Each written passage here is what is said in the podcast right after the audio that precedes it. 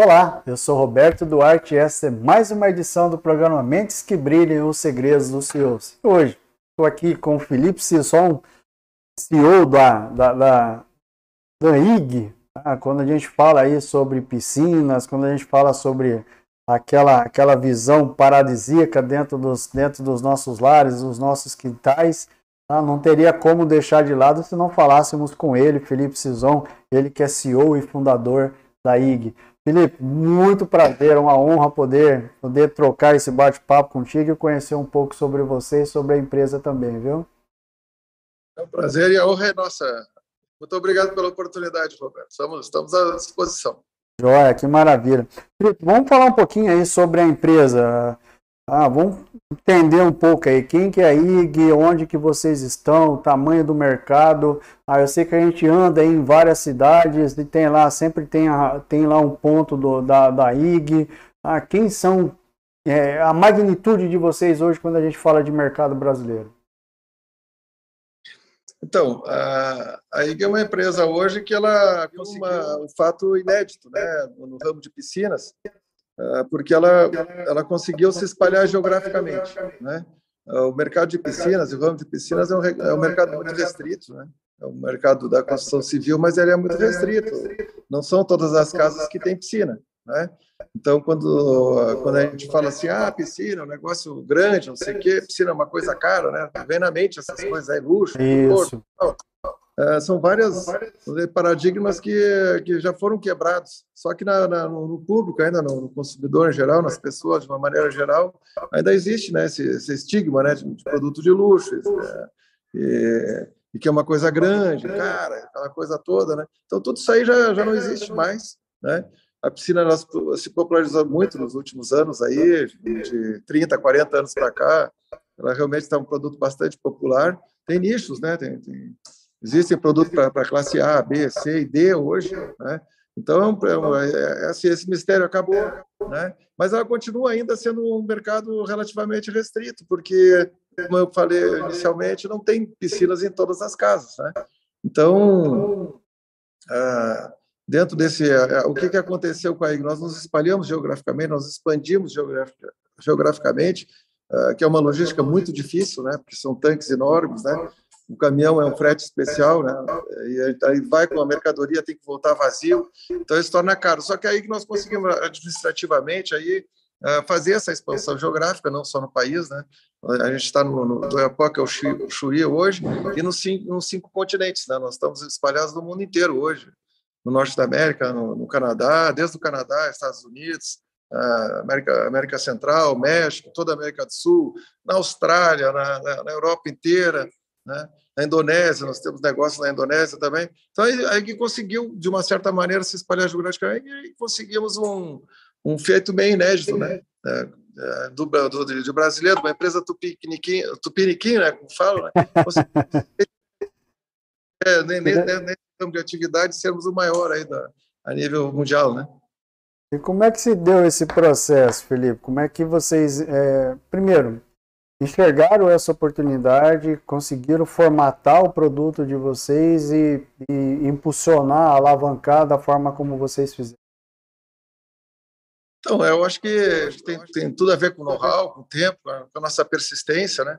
Eu, por exemplo, esse ano estou completando 41 anos de piscina já, né? trabalhei até 93 no, no grupo familiar, aí eu saí, tive um período sabático aí de um ano e pouco, e iniciamos a IG em 95, né? Então, são anos já de, de, nessa estrada e uh, uma, uma, equipe muito boa, sócios aí, né? Hoje são, são mais de 10 mil pessoas que trabalham com a IG hoje, né? Uh, temos sócios em vários níveis, né? em, vários, em vários tipos de, de empresas diferentes. Então, a coisa foi acontecendo, a gente nunca teve preguiça né? de, de, de crescer, de evoluir, de, de inventar, né? de, uh, de se adaptar às condições do mercado também, às novidades do mercado. E quando se fala de exterior é mais complexo ainda, né? Eh, a gente tem que ter muita resiliência, paciência, né? Porque as coisas não acontecem da noite para o dia, demoram anos para muitas vezes para ter algum resultado, né? E a gente nunca teve preguiça, quer dizer, a gente realmente persistiu e chegamos nesse patamar de hoje, né, Roberto? Legal, que bacana. Isso veio tudo no formato de franquia, Felipe? Então, a franquia, daria para dizer assim na minha carreira que é praticamente uma novidade, né? Participa aí uh, ah, 30% do meu tempo de piscinas, vamos dizer assim. Nós começamos em 2008 com a franquia, até então com, com franchise, né? Uh, até essa data aí nós trabalhávamos assim com indústria, uh, loja, né? Varejo e aí o consumidor, né? Nós éramos industrialistas, né? eminentemente industrialistas. Aí, em 2008, por insistência de um consultor local aqui da, na região de Rio Preto, ele veio aqui, pô, mas você já tem, você já tem lojas exclusivas. É, eu tinha na minha cabeça assim meio tipo é, é, fábrica de automóvel, né? A indústria, uhum. revendas autorizadas, exclusivas ali, é desse desse modelo que nós tra trabalhávamos até meados de, da, da, década de 2000, né? Aí esse rapaz, esse senhor, ele, ele insistiu muito, tá, mas vocês já estão prontos, vocês são mais fran franchising do que a maior parte das empresas de franquia que eu conheço, é, de, de, de, que franquiam os, seus negócios, né? Vocês já estão muito mais é só formalizar isso aí, vocês vão conseguir uma verba publicitária e tal. Ele, por insistência dele, segunda, terceira reunião que nós tivemos com ele, nós resolvemos, então, uh, testar o modelo e tivemos um, um, sucesso relativamente bom com aquilo, né? Gostamos, né? Então, hoje, dentro das nossas empresas aí, Uh, no Brasil, por exemplo, é tudo através do franchise, tem, na Argentina é, uh, no México é, e tem outros lugares que não funcionam ainda com franchise. Então, é um, é um mix que a gente faz disso. Daria para dizer que assim 80%, 90%, 80% pelo menos é franchise, né? e 20% ainda está fora. Né? Uh, no, no, exterior, principalmente, a gente funciona de, de forma meio eclética, vamos dizer assim, é meio conforme o, o, o parceiro local prefere trabalhar e tal. É uma negociação para isso, né? Legal. E como é que tem sido, Felipe, para você essa experiência ah, de sentir hoje dono, ah, dono do modelo e ainda o outro lado de cuidar para que esse modelo não saia do percurso, não saia do caminho ah, e atinja os objetivos, que é o objetivo que, você, que vocês construíram aí de, de da década de 90 até meados de 2000 aí? Então, não entendi muito bem a pergunta, porque o modelo mudou né, em 2008. Né? É, desses, desses 20 e poucos anos de, de, de IG, nós tivemos 10, uh, metade desse tempo aí com, como revenda, né, como indústria, e depois no modelo de franchise. Então, não sei, esse modelo da, do franchise, a tua pergunta, no caso?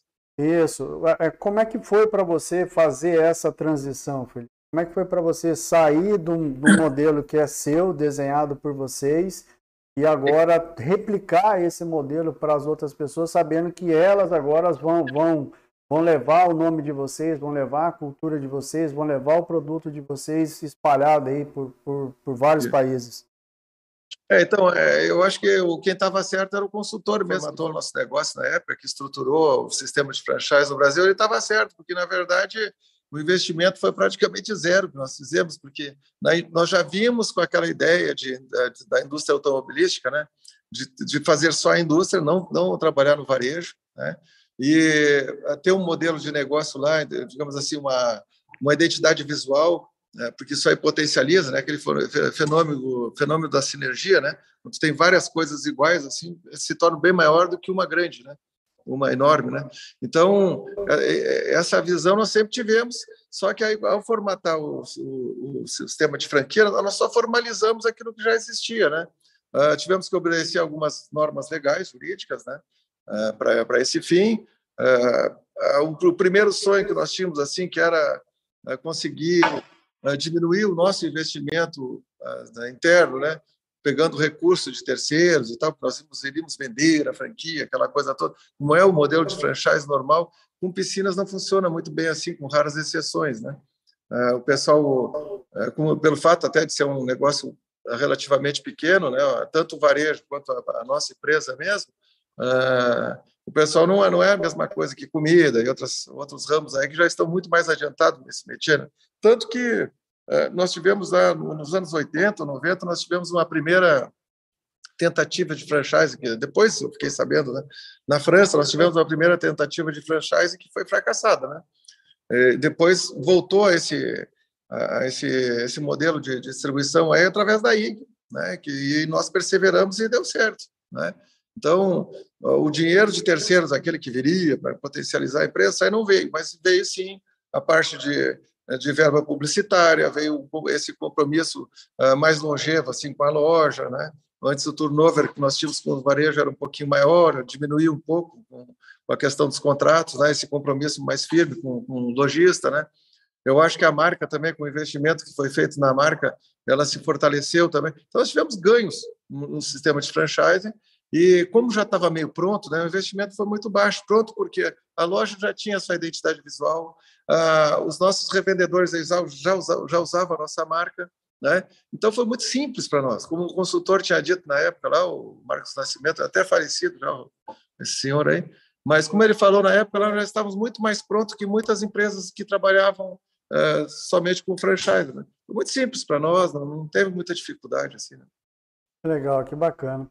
E sobre com relação à cultura da empresa, Felipe, qual foi a principal transformação que vocês sentiram na, em relação à cultura, em relação à organização, em relação à, à mudança de pensamento? Então, acho que como a gente trabalha com a indústria também, a gente não trabalha só a marca, né? Com, com desenvolvimento da marca, dos produtos, né? A gente trabalha dentro da indústria também. A IG é sócia de, de, nós somos sócios das indústrias do desenvolvimento do produto e a própria produção mesmo. Uma parte das nossas fábricas que a gente é sócio até hoje, né?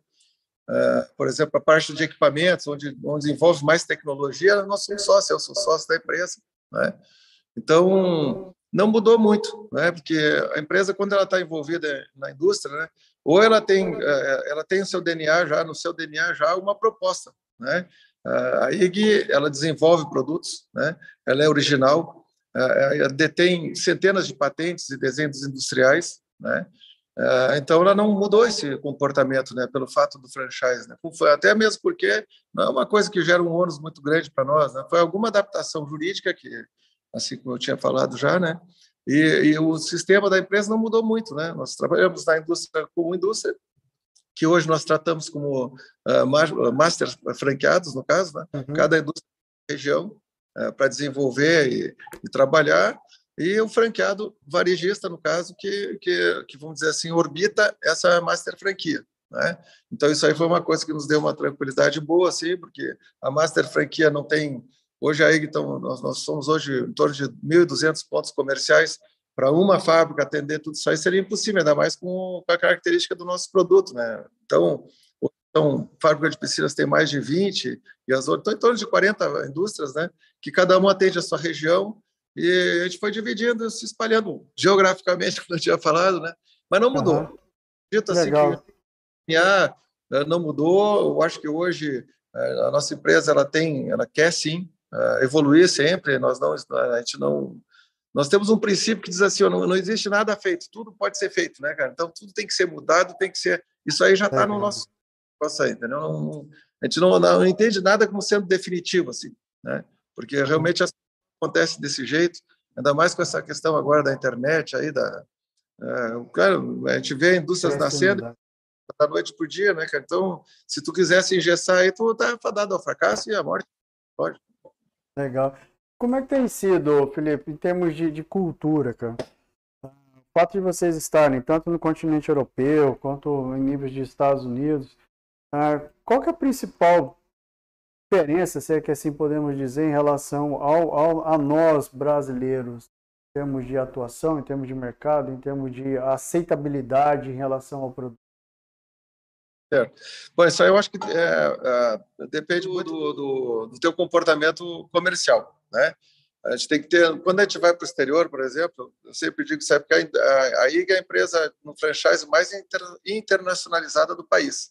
Né? Nós temos mais de 200 pontos comerciais fora, ninguém, ninguém fez isso até hoje, e tem empresas, mega empresas que trabalham no franchise do Brasil. E por que que se consegue isso aí? Eu acho que é muito assim por humildade mesmo. Né? A gente tem que saber que o nosso comportamento fora ele tem que ser diferente do Brasil. Por quê? Porque fora, além da nossa empresa não ser dominante, né, a gente tem que aprender com o parceiro local e com o mercado local, mesmo muitas vezes que esteja até mais atrasado que o Brasil, que é a maioria dos casos é assim. Né? O Brasil ele é muito avançado em piscinas, é, proporcional a nível internacional, assim, ele é super avançado, né? E mesmo sendo um mercado vamos dizer assim, que está atrás da gente, nós temos que respeitar o parceiro local, tem que respeitar as dificuldades locais, né? ou para bem ou para mal, na verdade, a maior parte da nossa, nossa, da nossa ação fora no exterior, ela está no primeiro mundo, né? na Europa, Austrália, Estados Unidos, Canadá, entendeu? Vamos dizer metade, assim, metade é primeiro mundo e metade, mas mesmo no primeiro mundo tem atrasos, né? que a gente vê claramente isso, né? em relação a produto, em relação ao sistema de, de distribuição, construção da piscina propriamente dito, e a gente tem que respeitar as condições locais, mesmo porque a gente não tem o poder, a gente não é a ponta de lança como a gente é no Brasil. Né? No Brasil, nós temos uma universidade da piscina interna nossa aqui, com centenas de vídeos, onde a gente instrui as, as, pessoas. Nós temos nosso centro de treinamento aqui, que semanalmente nós temos de 10 a 20 pessoas treinando e se reciclando dentro da empresa. Né? Então, é uma atuação muito diferente, né? Culturalmente da, da, da, empresa IG brasileira, que é líder, é ponta de lança, e tem sua escola. Né? Se nós pegarmos, inclusive, hoje nós temos 300 fábricas concorrentes no Brasil, eu acho que 200 saíram daqui. Né? Foram filhotes que, que a IG uh, proporcionou para o mercado, aí, né? são, hoje são concorrentes, mas já passaram a IG, já aprenderam um pouco conosco. Então, a IG no Brasil ela é a, é a líder, é a ponta de lança e a, e a escola. Né? E fora, a gente tem que simplesmente baixar a cabeça, escutar muito. Né? Nós já fizemos, já construímos o mercado da Argentina, né? foi outro mercado que nós somos dominantes também, nós tivemos, sei lá, acho que 80% do, do market share argentino, só que lá, depois que a concorrência aprendeu a trabalhar, eles, uh, pelo fato da cultura local, ainda chama-se em espanhol, isso até nem tem um, uh, a endocincrácia del pueblo, que eles chamam lá, né? Eles conhecem melhor as pessoas do que nós, né? Então, mesmo nós tendo, uh, nós tendo sido uh, dominantes lá, eles terminaram lá, aquelas três, quatro concorrentes lá terminaram uh, nos subjugando, né? E hoje a gente tem ali 20, 30% do mercado. Né? Então, realmente é diferente, né? O Brasil e o exterior. É, culturalmente é, é, é complicado essa, essa gestão aí, mas a gente Uh, vamos dizer assim, aceitou, né? aceitou de bom grado trabalhar no exterior, mesmo sendo uma, uma tendo uma participação minoritária. Né? Legal, que bacana. Felipe, são mais de 40 anos dedicado a esse setor, vivenciando, respirando, aí dá para sentir isso na, na, na sua fala, a maneira como você expõe. Hoje é possível ver hoje separar Felipe do mundo corporativo, do Felipe da vida pessoal? Então, é, é, fica estigmatizado, né? O homem piscina. Eu não, não tem problema nenhum com isso aí, eu acho que Uh, a pessoa que aprendeu a trabalhar, aprendi muito cedo, né? Comecei a trabalhar com 17 anos e realmente assumi o trabalho com 19. Né? Aconteceu um acidente numa empresa familiar do meu pai e do meu tio, uh, só que era uma empresa falida, praticamente, né? estado pré-falimentar adiantado. O meu tio saiu da, da, da sociedade naquele meio da, quando eu entrei, e logo em seguida, quando eu tinha 19 anos, o meu pai sofreu um acidente né, muito grave, ficou seis meses afastado. Então, eu fiquei numa fábrica com 80 pessoas trabalhando, no varejo com 30 e poucas pessoas, e um menino de 19 anos. Eu só tinha alguma instrução uh, da, da, da, faculdade de administração ali do que eu falava com meu pai.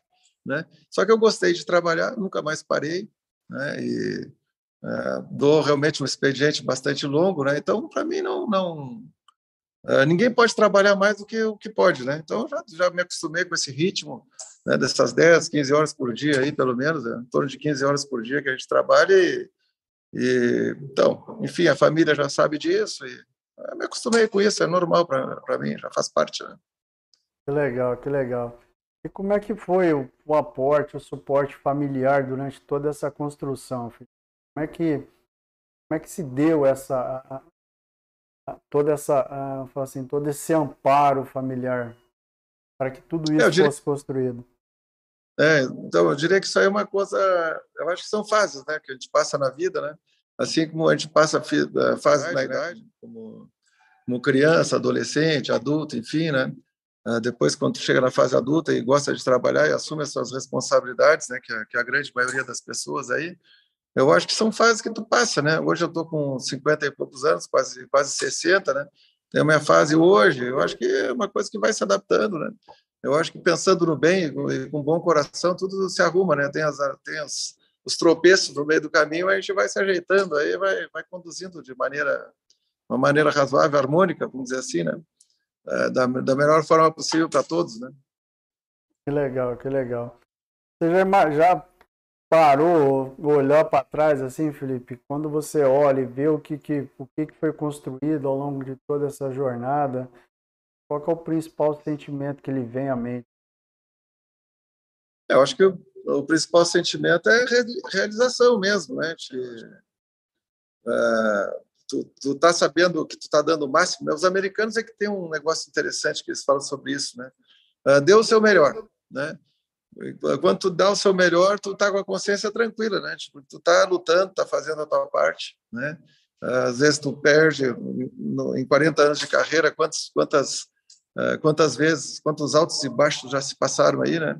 Então, é, assim era. Por exemplo, eu comentei agora o caso de, de da Argentina, nós nós tínhamos propaganda e mídia na Argentina com uma Coca-Cola lá, um negócio muito maluco, sabe? Era muito muito legal, foi muito bacana aquele momento que nós vivemos na Argentina. Depois nós fomos subjugados ali, né? Os, os, os concorrentes locais lá conhecendo muito melhor o, o, sistema de trabalho, a parte tributária, né? Eles aprenderam a fazer, a fazer a qualidade da IG, copiaram muitas coisas, né? A gente tentou escapar por um lado, por outro. Uh, se nós já temos problema com patentes e com desenho industrial aqui no Brasil, na Argentina, é uma loucura, né? Simplesmente não, não se respeita nada nesse sentido lá. Então, uh, eu acho que é um sistema de realização, né? Eu diria que hoje uh, dá para desligar, desligar o, o, botão ali, eu estou tranquilo, né? Eu dei o máximo de mim. Eu gosto desse sistema dos americanos, aí deu o máximo. Que aí não fica assim, se eu tivesse isso, se eu tivesse, eu já dei o máximo, né? Então, tá tudo certo, né? Por sorte, consegui, sorte, talvez competência, ou, ou competência minha, ou competência por saber arrumar os sócios certos lá, nós conseguimos chegar nesse, nesse patamar aí de maior empresa uh, do mundo nesse, nesse, nesse ramo de piscinas, mas isso pode mudar também, né? E aí, quando tu está realizado, quando tu está dando o máximo, se acontecer né, de, de ser uh, superado por alguém lá, tu vai estar tá tranquilo, porque tu deu o teu máximo, né? Então, tu está sempre tranquilo, né? Tu consegue perder e ganhar, vamos dizer assim, né? Legal, legal. E quais são os principais valores hoje, Felipe, que regem ah, tanto os negócios quanto a vida particular hoje do Felipe, que você faz questão que realmente seja ah, seja empregado em tudo aquilo que você. Tem uma coisa que, que, eu, que eu gosto muito, saber a simplicidade, a humildade, né? Uh, o, o, respeito pelas pessoas, né, pelo ser humano. O ano passado a gente foi agraciado aí com o número um no Great uh, the, the, bad, the Great the Place of the World, the Work, né? É, the Melhor Place to Work. É, exatamente. O, o, ano passado nós ganhamos a primeira vez que a gente participou Uh, tiramos o primeiro lugar dentro da nossa categoria, né, que é multinacional de pequeno porte, se não me fala a memória. Quer dizer, daí eu acho que já dá para ter uma base do que, que a gente pensa, né? Então, a, a simplicidade na, na, lida com as pessoas, a humildade, entendeu? É, poder usar uma camiseta, eu posso usar minha camiseta aqui até hoje, né? não, tenho, não preciso andar de, de terno e gravata, né? Não tem que dar explicação para ninguém. Chego olhando nos olhos das pessoas, entendeu? Procuro emanar essa humildade, essa simplicidade, porque se tu está trabalhando dessa forma aí, se tu, se tu conduz os teus negócios dessa forma, uh, mesmo que tu venha perder ou, ou ter uma dificuldade amanhã, fica mais fácil de se levantar, né? Tu não fica carregando uma, uma, uma bagagem enorme por trás aí. Acho que isso acho que é um dos princípios mais importantes, né? Tem outras coisas também que que no nossa, no nossa, nossa característica da nossa empresa, que é muito importante também, que além de ter essa, esse, esse conjunto de princípios internos, assim, da simplicidade, dar o melhor, e, e lutar pela, pela companhia, pela camiseta, né? É, é com relação aos parceiros externos também, fornecedores, clientes, fabricantes, né? Porque eu acho que esse conjunto de com essas 10 mil pessoas que nós temos hoje lutando pela, pela, pela IG, aí, pelas piscinas, nós temos outras 10 mil na rua, né? Que eles não são menos importantes do que nós e muitos deles têm até mais dificuldade do que nós né, para fazer o negócio e, e poder nos servir. Então, da mesma maneira que a gente liga internamente, nós lidamos com os fornecedores na, na mesma medida, sabe? Eu acho que isso termina gerando um compromisso, sabe, um engajamento muito bacana desses terceirizados aí, dessas pessoas que trabalham fora e leva a empresa, a companhia para cima também. Outro valor que é muito importante também, que é o nosso consumidor, aquele que está lá na frente, né? toda essa rede, né? Consumidor, a loja, o varejo que está ali na frente, a indústria nossa, a indústria terceirizada, né? os terceirizados, toda essa cadeia de, de, de serviço e trabalho, ela tem que ser respeitada de maneira igualitária. A gente não é, não é socialista aqui, mas a gente tem que saber que todos têm essa importância e todos têm que estar atendidos nessa coisa. E a consciência disso, dessa, de todo o caminho que, que, que nos leva até chegar um consumidor que também tem que ser respeitado e tem que receber um produto de qualidade, receber aquilo que pensou em comprar, ou até melhor do que pensou em comprar, toda essa consciência de um bem que vai desde o consumidor até o fornecedor mais sofisticado nosso, o Estado também, né? Cumprir com as, as normas jurídicas, tudo que emana daí tem que ser respeitado da mesma forma e saber que tem seu valor também. Eu acho que esse conceito aí, meio abrangente das coisas aí, ecologia, a parte tributária, legalidade, todo esse conceito nunca saiu do nosso escritório, da nossa matriz, nada, nem uma palavra diferente. Né? Sempre tem que cada um é respeitado absolutamente dentro das suas condições. Se não for, a gente tenta trocar, tenta conversar, mas enquanto for parceiro, tem que ser respeitado. Essa, essa visão generalista assim do negócio, eu acho que ela é muito, eh, vamos dizer assim, é, é fundamental para nós hoje. Um dos principais conceitos que a gente tem hoje dentro do negócio é esse.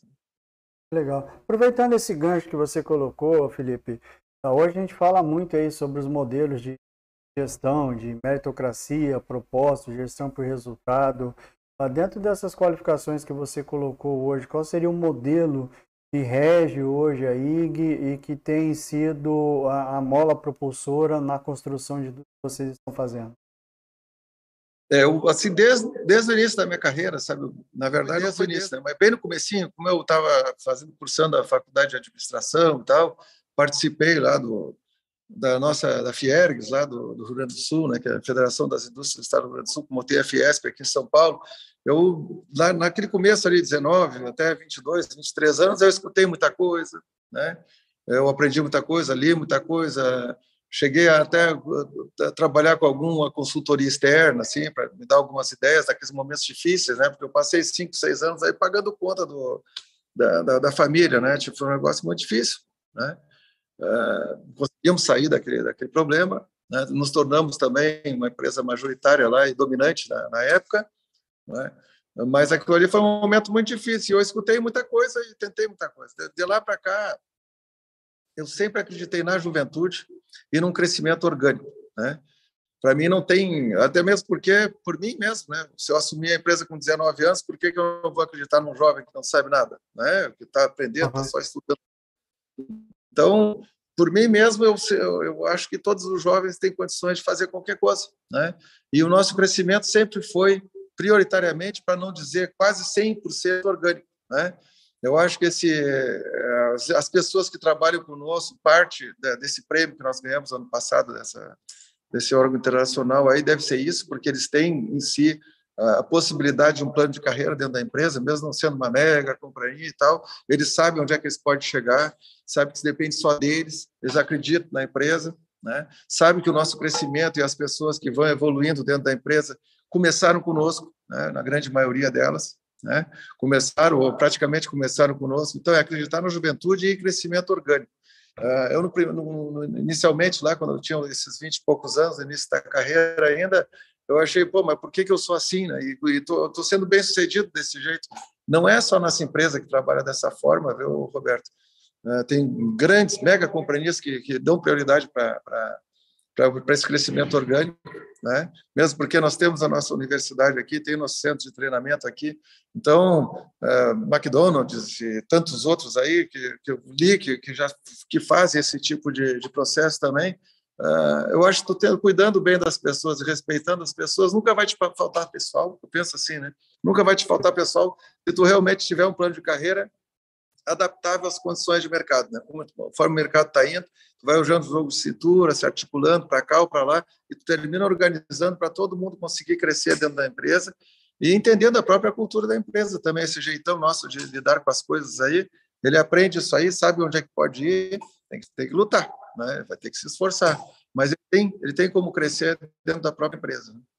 Felipe, aproveitando isso que você comentou, ah, pô, você começou com 19 anos, assumiu a empresa aí com mais de 100 colaboradores no momento crítico, no momento mais difícil ah, do seu ambiente. ah, com uma pegada, com uma visão de negócio muito bem estruturada e muito bem construída. Tá. Primeira pergunta. Você acha que a liderança ah, que você colocou, a maneira como você cunhou isso ao longo dos anos, foi o principal diferencial que fez com que você, primeiro, ganhasse a confiança de todos os colaboradores que, colaboradores que estavam ali, porque poxa, o cara olha para 19 anos, o que, que esse cara tem para trazer para nós ou tem para ensinar para nós? Não é falar, pum, é igual, igual falar, pô, piada de bosta desse, o que, que esse cara tem para mostrar para nós? É, 500 é, cara, né? Cagando. Exatamente. Segunda pergunta. Isso ainda continua sendo o seu, a, a, a, sua, a sua moeda de troca ou de credibilidade em relação aos seus colaboradores, ou seja, ao seu modelo de liderança, ao seu modelo de gestão e de relacionamento? Então, eh, eu acho que primeiro tu partiu de uma, uma premissa errada, né, Roberto? Sem saber, claro que tu não conheceu, mas eu não comecei com um negócio né, tia? Era uma empresa falida, né? ela foi, sofreu profundas uh, transformações. Né? Eu tinha a escola que não tinha nada a ver com aquele negócio que eu caí ali, uma pequena empresa ali com 100 pessoas, né? quebrada, entendeu? Então não tinha nada ali que, que tivesse qualquer conexão com a faculdade, mas eu tinha algum, alguns caminhos para exercitar, né? Uh, e o que, que foi assim eu fiz, né? Tinha, meu pai estava lá, ele não conseguia falar direito, às vezes, né? Logo que se acidentou, eu chegava, ah, pai, eu estou pensando em fazer isso, isso, isso. Ele, ele fazia com a cabeça assim, é, então vai lá. Essa liberdade que ele me deu, eu agradeço muito até hoje, né? Uh, mesmo porque ele não moral para dizer que também, porque a empresa estava quebrada mesmo, era, falida, né? Então, ah, vamos experimentar, vamos dizer, ah, vamos, quem sabe, tentamos então, né? E eu mudei aquele negócio ali, às vezes eu mudava na semana, o negócio meio maluco, né?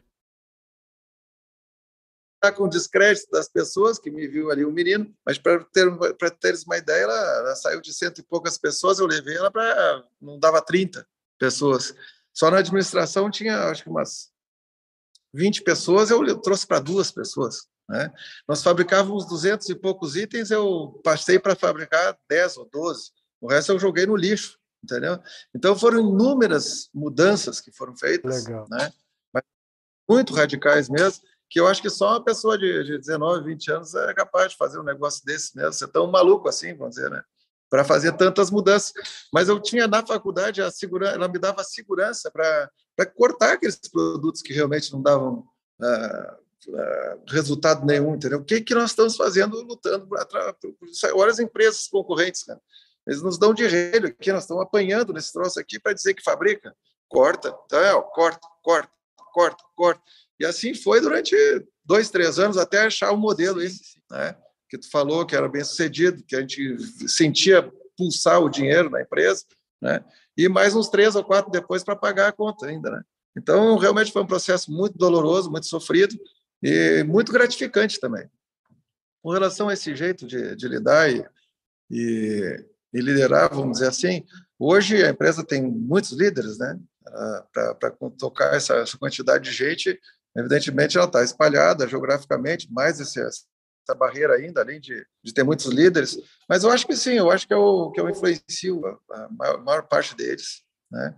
Uh, eu acho que não tem nenhum que, que saia muito fora, assim, né, do, do, do, do, jeitão de trabalho. Eu acho que sim, eu acho que eu diria que, que é fundamental a, a digamos assim, a, a minha maneira de lidar com as pessoas assim, eu acho que ela influencia muito sim os nossos líderes e pode ter dado algum resultado. Eu não sei o quanto, vamos dizer assim, não, dá, não, dá, não daria para mensurar isso aí, né?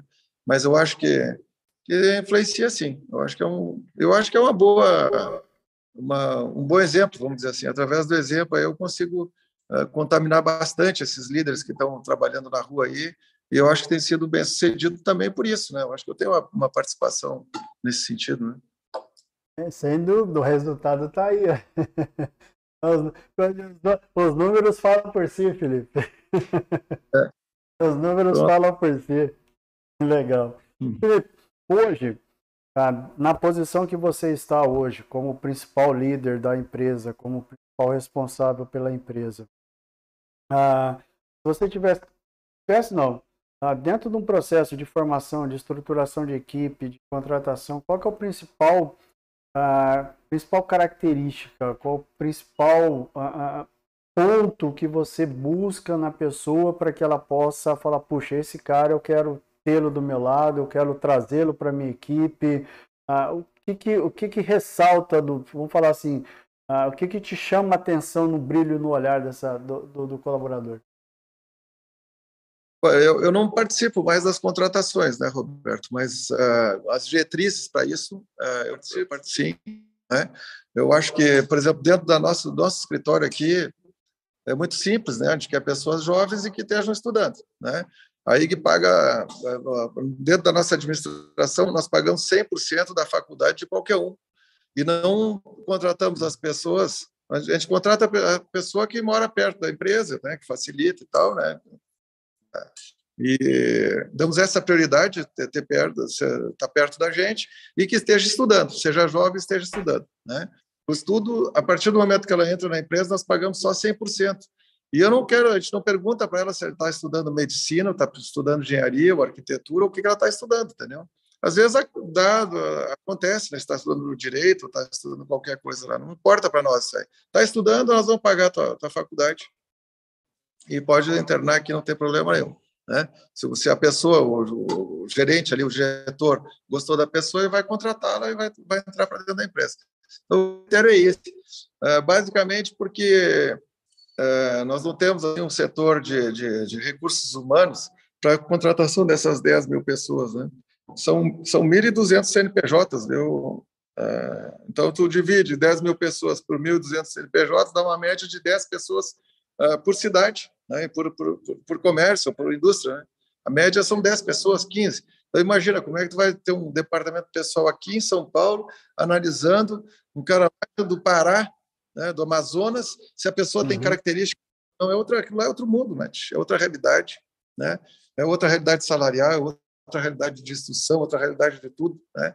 Então, o procedimento que nós temos, que a gente emana daqui, sim, é a juventude que esteja estudando, que queira, queira crescer, enfim, e depois, a partir dali, dar as condições para a pessoa seguir um plano de carreira. Né? Nós temos, sim, um plano carreira muito muito rico, né? Muito rico. A pessoa não fica cansada aqui dentro se quer ir para frente, sabe?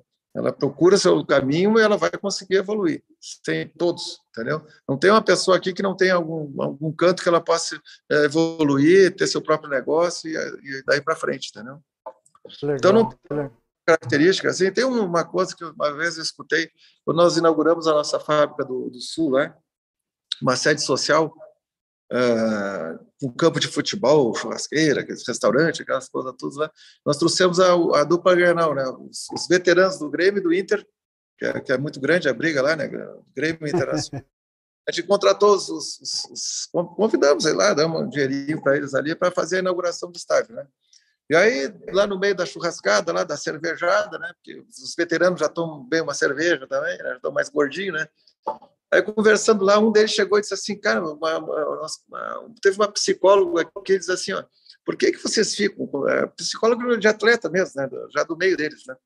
Por que, que vocês ficam, ah, esse jogador é inteligente, tu vê, ele enxerga o campo, não sei o quê, então esse cara, é esse, esse é um atleta inteligente, o outro não é inteligente. O que, que era a função daquele, daquele psicólogo ali? Era dizer assim, cara, não existe pessoa inteligente e não inteligente, né? Einstein mesmo falava isso aí, né, Roberto? Que a diferença de um, de um, de um oligão, de um, de um, de um idiota para um gênio, são é 5% se nós usamos, é, é um detalhe, entendeu? Se o ser humano usa só 10% da, da, da sua capacidade cerebral, qual é a diferença do gênio do, do, do retardado, do inteligente para o não inteligente? É uma coisa muito relativa isso aí, né? Então, dizer assim, vocês têm que acreditar no potencial de vocês e saber que ele mesmo dizia, né? O, o, a, o, que é a minha genialidade? 95% suor e 5% eh, de inteligência. Ele dizia dele mesmo, falando de si próprio. O maior gênio dos últimos 200 anos aí, né? Então, que tipo de seleção tu vais fazer? Não, esse aqui serve para isso, serve para aquilo, entendeu? Qual é a capacidade da pode saber o que ele gosta de fazer, o que ele não gosta. Ele entrou na empresa, entendeu? Ah, isso aqui, ele já está trabalhando na área, entendeu? Vai contratar para o departamento de arquitetura. Ah, já estou fazendo faculdade de arquitetura, não sei o que, o cara já tem uma aptidão para aquilo ali. A pessoa ela fica quanto tempo se não gosta de trabalhar? Que, que, o que, que ela vai dar de resultado se ela não gostar daquele ambiente que ela está e das funções que ela tem, Roberto? Isso é muito rápido para perceber e para ela mesma decidir por si própria. Não é um departamento, um, um, teste de recursos humanos ali que vai dar muita diferença em relação a isso. Dá para entender mais ou menos o conceito? Claro que tu não vai botar uma pessoa totalmente uma coisa, entendeu? Nós temos lá na, na, nossa produção mesmo, a pessoa tem que ter uma determinada estatura, tem, não adianta colocar uma pessoa de, de 1,40m ali para laminar a piscina, não dá certo, entendeu? O braço não alcança, enfim, morto, entendeu? Então, respeitar dessas condições mínimas da pessoa ter, né, resistência física, não sei o que, para aquela função, deixa ele entrar ali e se apresentar. Vamos ver o que, que ele faz, vamos ver se ele gosta daquilo que está fazendo. Né? Na produção mesmo, na nossa produção mesmo, lida com produtos que com cheiro, né? tem pessoas que não se adaptam, que tem comissão, comichão, alergia. Então, não é um teste de, de, de, de recursos humanos, ajudam sim, né? mas como a gente tem essa característica de ter muitos CNPJs, né? desde o varejo, indústria, tanta coisa, não tem muito como fazer uma, uma né? em regiões tão distintas, né? do Amazonas até para São Paulo é um abismo a diferença das pessoas, de, do mundo, de cada um deles. Né? Então é isso, a gente procura uh, dar oportunidade para as pessoas mais jovens, né, dentro de características mínimas, e tocamos para frente. A apresentação da pessoa ali, ela gostar desse ambiente que vai fazer ela evoluir, se adaptar ao negócio, né, realmente saber se a pessoa realmente quer trabalhar, se não quer, um monte de coisa. Né? Legal, que bacana, Felipe. Se a gente olhar para o futuro, Felipe, o que esperar hoje da IG? Então, é, como eu te falei, Roberto, a gente não tem muito um limite para alguma coisa. Assim, tem um sócio meu que fala um negócio muito interessante. Assim, não existe empresa parada, sabe? Pô, cheguei aqui, tô legal agora, entendeu? Ou a empresa está crescendo ou está caindo. Já reparou isso aí? É, é do mundo empresarial. Então, ou a empresa está descendo ou ela está subindo. É, é melhor subir do que descer, né? É.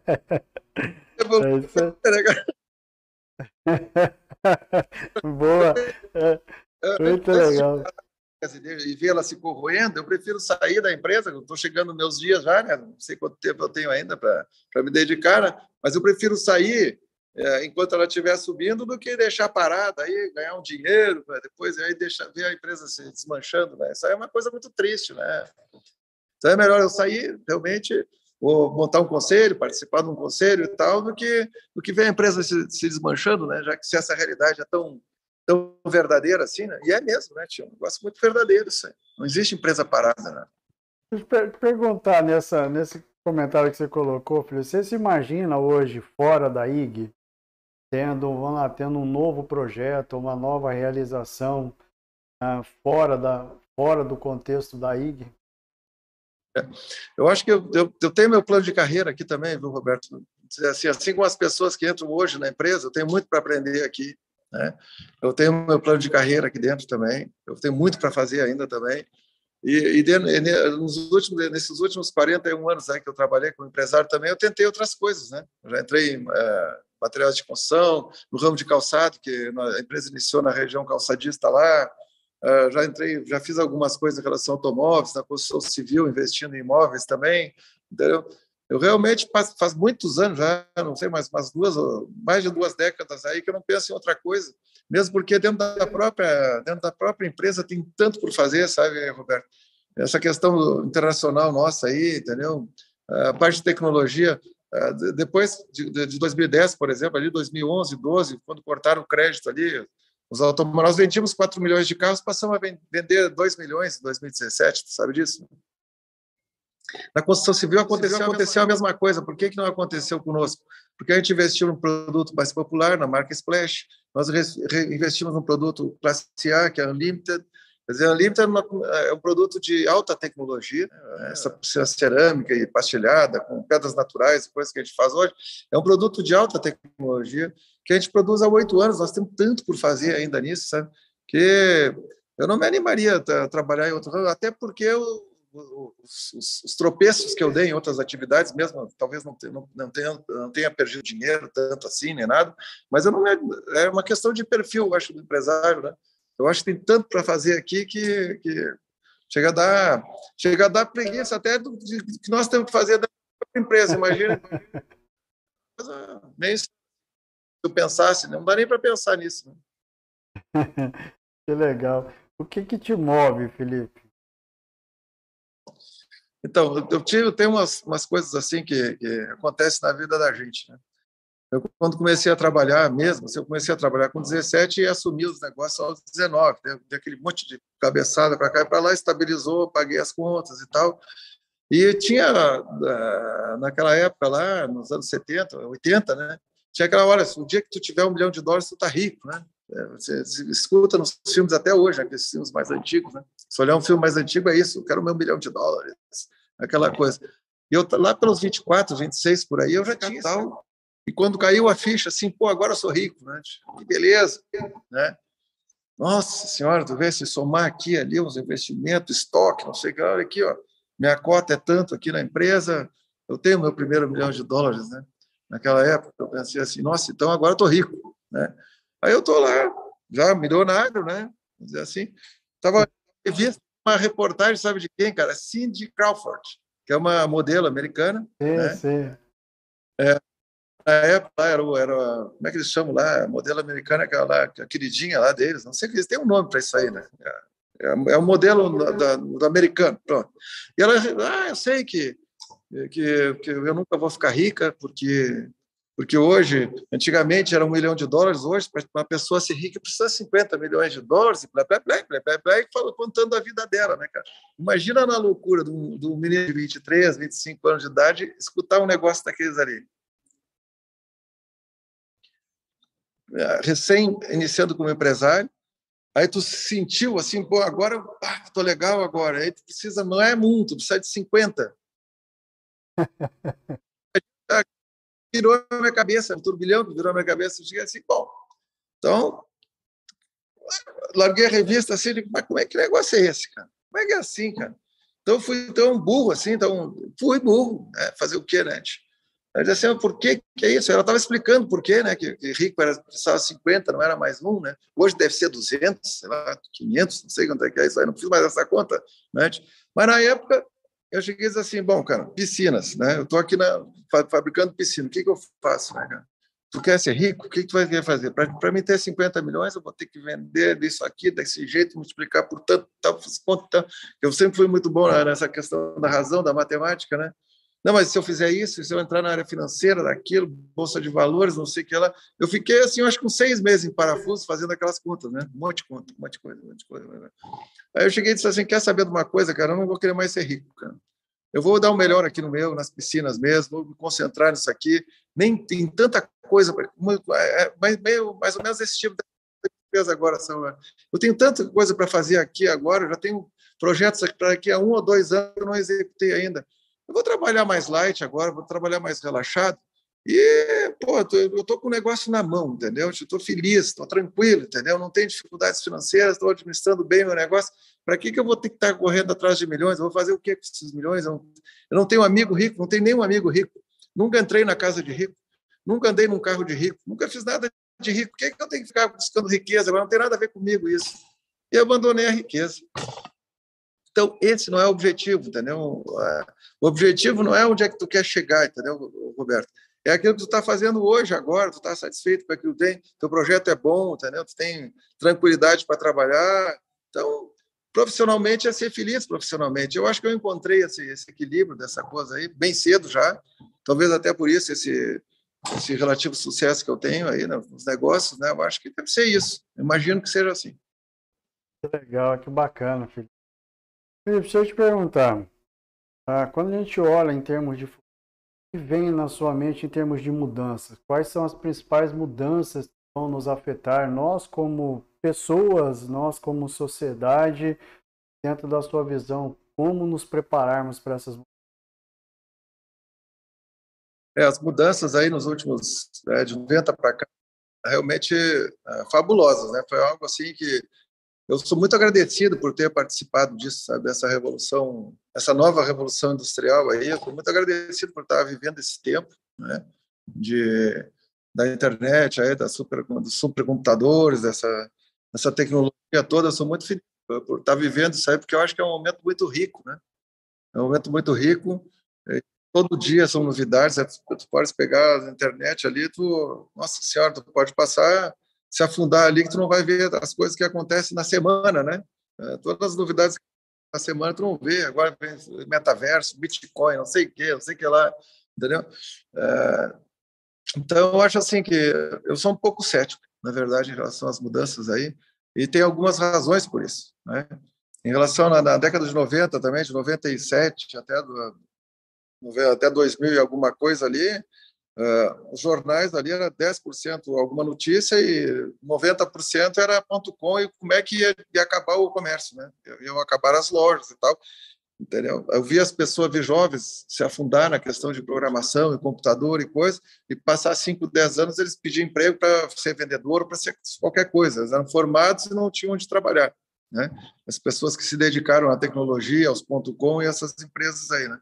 Então eu sou um pouco cético aí, Uh, mesmo porque eu tenho uma responsabilidade com essas 10 mil, mais os 10 mil indiretos, são 20 mil pessoas que dependem também. Eu não posso pegar nossa empresa e simplesmente jogar numa vala uh, obscura do, de futuro, né? Nós temos que ser práticos, né? Então eu sou um pouco cético por causa disso. Não, agora é o metaverso, isso aí que vai dominar, que não sei o que, compra tudo, faz tudo, porque é isso, né? Então eu acho que não é bem assim, eu acho que a gente tem que uh, ser muito razoável e prático, realmente, repetindo, e ver realmente o que acontece. Por exemplo, o nosso ramo, por exemplo, ele é construção civil. Né?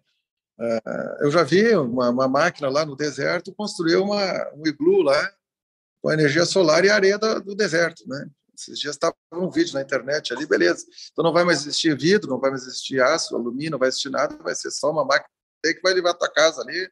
É desse jeito, desde a panela da cozinha até o fogão, ela deixa pronto ali na tua casa. Entendeu? Às vezes, tu for indo para mais e mais, é isso aí. Então, vamos, vamos fazer mais nada agora. Então, eu acho que é assim. Eu acho que tem que ver na prática o que, que realmente tu pode evoluir, tu pode mudar, né? E outras coisas que não vão acontecer mesmo. Né? Eu mesmo tenho minha vida útil aí, que se eu ficar buscando uma coisa que, que não vou ver em vida, então, eu vejo com ceticismo e, ao mesmo tempo, a nossa empresa é a mais inovadora. Então, é uma coisa assim, mas como assim? Não, porque eu vejo, são, são coisas assim, pô, existe, uh, um, um, equipamento de piscinas, né, que tu não precisa colocar produto químico dentro da piscina. Né? Eu trabalho com isso aí desde 93 e luto com isso. Hoje eu cheguei no, no nosso aí que chegou no nível de, de, de, qualidade nesse equipamento aí que nós temos assim, olha, a nossa piscina da, da classe B para cima, ela só vai botar esse aparelho. Se o cara ele quer botar cloro na piscina dele, ele compra na concorrência lá, ele que se vire lá. Eu não vendo outro equipamento que não seja esse aqui. É um, um troço mais caro, né? Mas eu acho assim, ó, que a gente tem que tomar uma atitude, tem que, tem que ser realista. Cara, não, não tem sentido tu colocar um equipamento para. Um custa 5 mil reais, outro custa 10. Vai botar um negócio de 5 para te ficar envenenando a tua família e, e botando produto químico dentro da. Não, não, entendeu? Eu, nós dissemos não. Nós perdemos o mercado e dissemos assim: não, esse produto daqui para cima é só. Tu tens, tu tem dinheiro para isso. Então nós não vamos deixar tu comprar um negócio mais caro. Ponto, entendeu? Então, como assim? O Felipe é cético e o, o, o top da tecnologia está conosco. Aquilo que a gente acredita, que a gente vê que é viável, que é hoje, não dá para deixar para amanhã, a gente investe qualquer dinheiro e faz as coisas. Né? Agora, aquele negócio, um dia vai ser assim, entendeu? Nós tivéssemos esperança que não existisse, não, não fosse existir mais loja física, entendeu? Nós já tínhamos quebrado, né? É, quando começaram a dizer isso aí, nós tínhamos 150 lojas, 200 lojas, hoje nós temos 1.200. Imagina se na época nós dissemos assim, ó, vamos acabar com as lojas físicas, né? Então, acho que é, tem que medir as coisas e ser prático, entendeu? Ver o que, é real nessa coisa toda aqui, nessa informação toda que chega e fazendo aos poucos, né? É mais ou menos dessa forma aí que eu enxergo assim, essas mudanças todas que vêm para frente, isso aí. aceitamos e aí que vai ser, vai procurar sempre ser a ponta de lança, você está sempre lá em cima. Só que a gente não aceita tudo, entendeu? Vamos, vamos com calma. Que legal, que bacana. Muito legal essa visão, Felipe. Felipe, última pergunta, nosso tempo voa, cara. É, nós temos aí grandes é, destaques, vou colocar assim, destaque, mas eu diria assim, pessoas realmente que têm feito a diferença, têm buscado realmente é, é exalar aquilo que, aquilo que elas vivenciam, que é o que você tem feito de maneira ah, esplêndida aí. Que conselhos, que conselhos, Felipe, nós podemos deixar para essa geração nova que está subindo, que busca galgar novos sonhos, que que se espelham em pessoas como você e outros empresários, falam, puxa, um dia eu quero ser igual a esse cara, um dia eu quero chegar no patamar desse cara. Ah, que conselhos você deixaria para esses, esses jovens que estão, estão subindo galgam e sonham com isso? É, eu diria assim que o mercado está cada dia mais difícil, entendeu? Realmente está competitivo, cada dia mais competitivo, mais difícil, né? Uh, vou voltar né, essa, esse último boom aí que deu no, no, final dos anos 90 ali, que aí Bill Gates, Bill Gates, não sei quem, não sei que lá, bababá, e todo mundo queria ser o novo Bill Gates, né? Só que não tem muito Bill Gates, né? São poucos Bill Gates, né? É, na, na internet são zilhões de gente agora que estão trabalhando com essa coisa aí, tá? Então, realmente, que é a coqueluche, né? agora, por exemplo, aqueles programadores que entraram, lutaram e, e, tiveram que trocar de ramo porque não tinham onde trabalhar, entendeu? Hoje é, é, é, é a pessoa mais querida do mercado, hoje está faltando programador no mundo inteiro. Né? Os chineses lá estão fazendo 20 milhões agora nos próximos 10 anos, não sei quem, entendeu? Então, as oportunidades estão aí, só que vai, vai ser muito competitivo, está sendo cada dia mais competitivo o negócio, e além de ser competitivo, né, muda, está tá em franca mudança. Né? O que eu diria é assim, ó, é, nós já falamos sobre isso, né? Porque as coisas são simples, né? É, dá o melhor de si, né? Dê o melhor de si naquilo que tu, numa coisa que tu gosta de fazer, né? Porque dentro dessa competição, tu tá gostando daquilo que tu faz, tu puder te dedicar, né? É, vamos dizer que todo mundo tem a mesma inteligência, todo mundo tem as mesmas condições de tudo.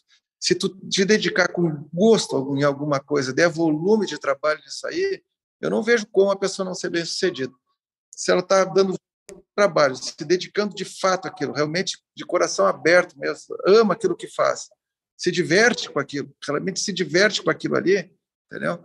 É, é muito competitivo, mas uma grande parte das pessoas não lembra disso aí e força porque ouviu dizer que que programação agora era bom, ouviu dizer que aquilo lá era bom, ouviu dizer ou foi influenciado por X para aquilo. Agora se partir de dentro dela, realmente se sentir feliz naquilo que faz e se dedicar para aquilo ali, é, as oportunidades são enormes em todos os setores. E vai chegar a vez dela e ela vai se dar bem. É o que eu acho. Né? Diria, daria esse, esse conselho. Né? Que legal, que bacana. Gente, esse é. Felipe, eu falo assim, hoje eu tive uma, uma aula aí de, de é, sobre gestão, sobre humildade, sobre brilho nos olhos, sobre encarar realmente os desafios com propósito, com, com visão de negócio. Uh, Sinto-me honrado em poder conhecê-lo, viu? Sinceramente. Uma é honra é mesmo. Obrigado, eu estou emocionado aqui. Obrigado. que isso, que isso. Ah, existe, é, existe aí um, um, versículo bíblico que fala dê honra a quem, a quem merece honra. Então, acho que isso, isso é, representa o que você tem feito na frente da empresa, na frente dos seus negócios. Parabéns por tudo isso que vocês têm construído. A gente fala assim, né, o céu é o limite, que vocês realmente cheguem a todos os continentes e realmente leve a qualidade, o produto do que, do que vocês fazem, mas acima de tudo, a realize os sonhos das pessoas através daquilo que vocês fazem. Acho que esse que é o principal, principal engajamento de vocês. Eu agradeço mesmo de coração, Felipe, por tudo, por esse momento que você é, é, reservou aí na nossa agenda, a toda a, sua, a toda a sua equipe também que abriu aí essa oportunidade para que nós pudéssemos conhecê-lo um pouco mais, viu? Muito obrigado mesmo. Valeu, obrigado, Roberto. Grande abraço. Cara. Sucesso ah, aí para vocês também. Para nós. Gente, infelizmente, finalizamos aqui mais uma edição do programa Mentes que Brilham, os Segredos dos CEOs. Temos uma semana ricamente produtiva e nos vemos na próxima semana. Até lá.